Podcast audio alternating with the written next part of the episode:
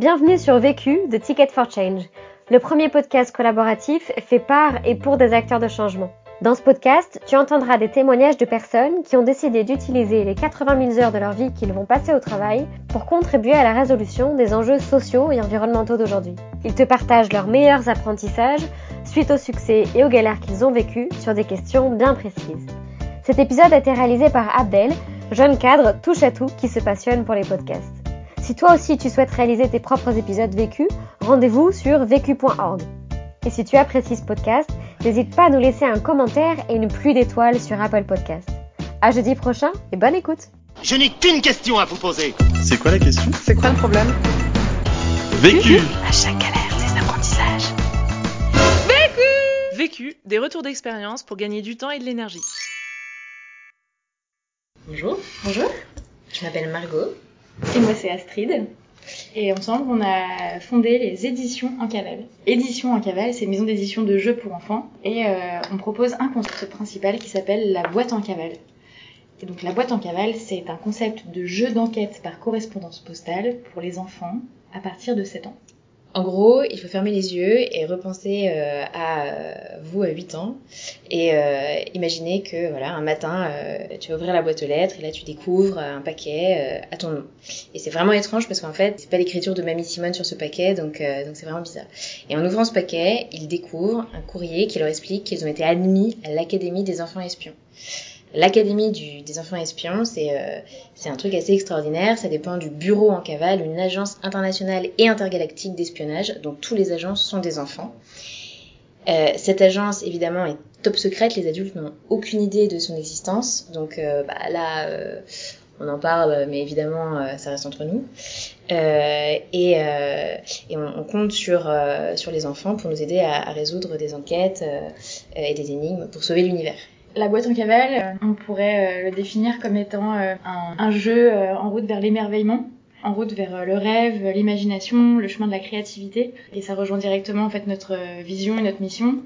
En fait, on se base sur un chiffre qui nous parle énormément, qui est le résultat d'une étude faite par la NASA, qui, a démontré que 98% des enfants de 5 ans sont des génies créatifs. À l'âge adulte, ces mêmes enfants, bah, il y en a plus que 2% qui le sont encore. Le génie créatif, c'est l'aptitude à trouver des solutions nouvelles, originales à des problématiques complexes. Et c'est pour ça qu'on a décidé de, de, de proposer euh, une solution, parmi d'autres, pour développer la créativité et l'imagination des enfants. La question Alors, la problématique euh, qu'on va discuter aujourd'hui, c'est comment former un duo d'associés. Et fonder des bases solides. Le vécu. Donc moi j'ai postulé euh, à Ticket for Change en 2018 avec euh, un projet autour de la mode éthique et en fait plus particulièrement un projet au Vietnam où je vivais euh, l'année d'avant et où je travaillais dans une ONG. Le parcours entrepreneur de Ticket for Change c'est un parcours qui accompagne des porteurs de projets à vocation sociale et solidaire à se lancer et à pérenniser leur, leur activité. Alors quand je suis arrivée chez Ticket, j'avais vraiment donc euh, cette idée euh, bien définie de me donner euh, ces trois premiers mois pour me faire accompagner pour trouver des gens. En revanche, j'avais pas du tout pour idée de trouver des associés chez Ticket, pour la simple et bonne raison que quand on arrive chez Ticket, tout le monde a un projet. Et en fait, au bout de, enfin même avant la fin des trois mois, mais c'était hyper clair qu'en gros la, problématique de fond, qui avait vraiment une vocation sociale, me tenait à cœur mais qu'en revanche l'entrepreneuriat euh, seul euh, à 100% sur cette thématique euh, c'était pas du tout ce, que, ce qui me faisait rêver et en fait bosser toute seule euh, ça, me, ça me fatigue euh, hyper vite T'es un animal social. je suis un animal social, exactement. je préfère euh, bosser euh, dans un hall de gare euh, bondé euh, et me faire interrompre toutes les cinq minutes euh, plutôt que de bosser euh, dans le silence. euh. J'ai passé euh, la moitié de mon été dernier à, bosser dans un PMU euh, en bord de plage et c'est, j'ai jamais été aussi productive de ma vie. Enfin, j'ai besoin de bruit, j'ai besoin de chaos, j'ai besoin de gens. Et, euh, et du coup, bosser toute seule, euh, c'est, pas du tout un rythme qui me convient. Je suis pas, ouais, je suis pas une solitaire. Pour ma part, le projet en cavale, euh, il, a, commencé euh, en octobre 2017. J'ai mis en place Histoire en cavale, qui est, un service événementiel de chasse au trésor que j'animais en réel à Paris, au parc des Buttes de Chaumont, donc le week-end, le mercredi et pendant les vacances scolaires. J'ai animé cette euh, chasse au trésor euh, pendant euh, du coup tout le printemps, enfin à partir de mars 2018 jusqu'à août 2018. Et c'est pendant ce laps de temps-là que je suis entrée chez Ticket. Pour entrer chez Ticket for Change, j'ai présenté mon projet Histoire en cavale, en leur disant que j'avais un projet de jeu, c'était pour l'instant un service, mais que je savais qu'il fallait que je retourne vers un produit. Alors je recherchais pas forcément d'associé. Ça m'avait un peu effleuré l'esprit, mais euh, dans ma tête, trouver un associé, c'était hyper compliqué. J'allais devoir faire passer des entretiens et tout. Et en fait, comme mon projet, il était encore un peu branlant et pas très, euh, pas très net, euh, j'osais même pas en fait euh, présenter ça à des gens en me disant ça va jamais intéresser personne. Premier apprentissage. Le premier apprentissage que je donnerais, c'est que il faut bien sentir humainement la personne euh, avec qui tu vas t'associer. Ticket for Change, c'est plusieurs moments en présentiel, donc où tout le monde est ensemble, et puis des moments euh, où on est, on est chacun de notre côté. Et le premier moment en présentiel, donc la, la première fois où on a pu se rencontrer, Bon, on s'est pas parlé. on s'est pas parlé. on s'est parlé, euh, enfin vraiment cinq minutes autour d'un café le dernier jour euh, pour raconter Salut. des blagues. c'est ça. On parlait d'autre chose On parlait d'autre chose. et on s'est revus deux mois plus tard. Et on s'est revus deux mois plus tard. Et quand on s'est revus, donc c'était en, en août pour la partie euh, pour la partie un peu longue du séminaire, donc c'est 10 jours. Euh, tous les entrepreneurs du parcours entrepreneur sont euh, ensemble euh, 24 heures sur 24, donc une cinquantaine de personnes euh, qui, qui traversent la France en bus, euh, qui dorment euh, euh, dans le les mêmes ticket de tour. chambres. Le Pardon. ticket de tour. Et il se trouve que par le plus grand des hasards, on s'est retrouvés à être assises euh, l'une à côté de l'autre euh, le, le premier après-midi de séminaire. Mais encore une fois, on s'était pas plus parlé que ça, enfin on s'était dit bonjour et voilà. Au moment où la feuille euh, pour faire les chambres euh, circulait. Et à partir de là, on a passé dix jours à devenir super copines, à ne jamais parler boulot. C'est-à-dire qu'on n'a pas parlé euh, une fois de nos projets. euh, on a un petit peu plus parlé du tien, je me rappelle à un moment, mais mais pas. On a, on a, on a presque pas parlé de projet, on a presque pas parlé de boulot. On a, en fait, on se retrouvait le soir un peu comme un couple marié. On faisait Ouais. notre journée de travail chacune de notre côté. Ouais, c'est ça, c'est rigolo parce qu'en fait, on a Margot et moi, on est toutes les deux euh, comme assez sociales et euh, ouvertes, euh, voilà. Et en fait, euh, pendant toutes ces journées de boulot, on passait notre vie à aller de groupe en groupe, voilà. Et en fait, on, on c'était, enfin, naturellement, on se retrouvait jamais dans le même groupe de travail.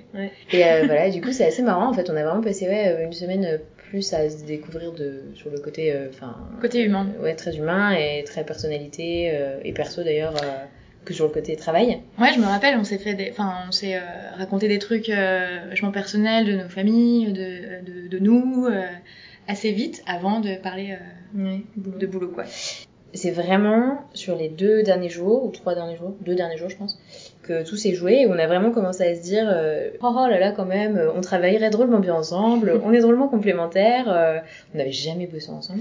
Jamais- Ouais. Et moi, dans ma tête, euh, je me disais, euh, c'est un peu, euh, c'est, euh, c'est l'effet colo, quoi. Ouais.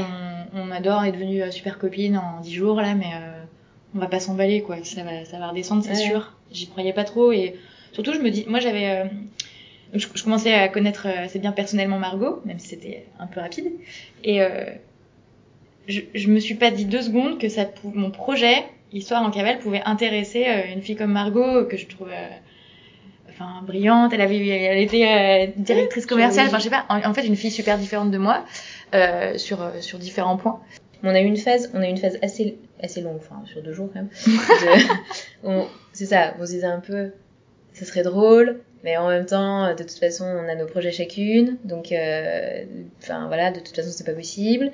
Et moi, j'ai commencé à dire, bah ouais, mais en même temps, moi, mon projet, ça avance à rien parce que j'ai pas d'associé. Et puis finalement, on est revenu une fois ou deux fois. On en a jamais parlé euh, dans des moments où on, était trop emballés l'une et l'autre parce qu'à chaque fois, on était assez on reposait pas mal de trucs. euh, on se dit non, non, bon, bah, on, on, on dort là-dessus, on en reparle demain, etc.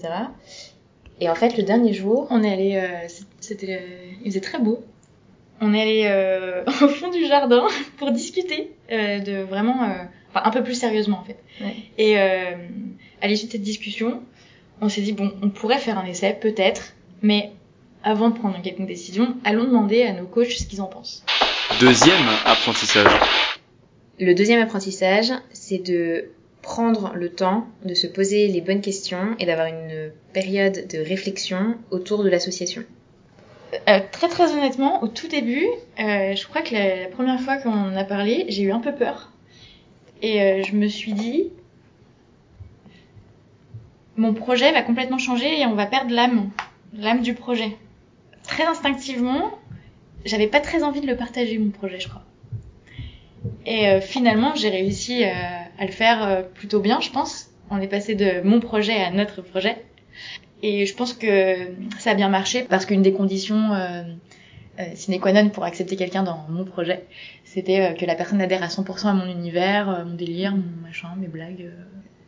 Comprendre que quelqu'un a envie de rejoindre ton projet, bah, c'est hyper gratifiant. Je me suis sentie...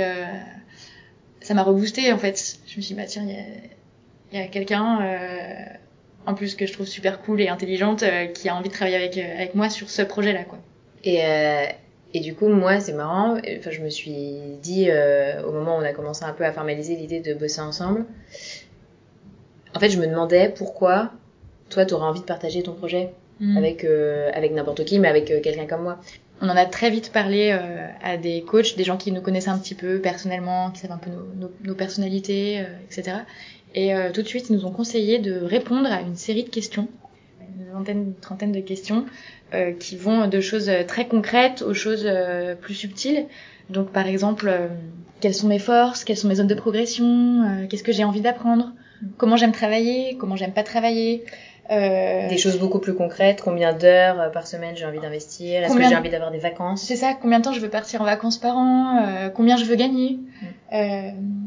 Comment j'ai envie de recevoir les remarques des autres? Et euh, on s'est dit au revoir en se disant, on se donne rendez-vous le 16 septembre euh, à Paris euh, au pavillon des canaux, en ayant répondu chacune de notre côté à ce questionnaire. Et on, on confronte un peu nos réponses, euh, voilà. Dans les questions, je pense les plus pertinentes, il y avait euh, celle de qu'est-ce qui pour toi euh, fait de, de, ce projet ou de, de, cette association un succès ou un échec?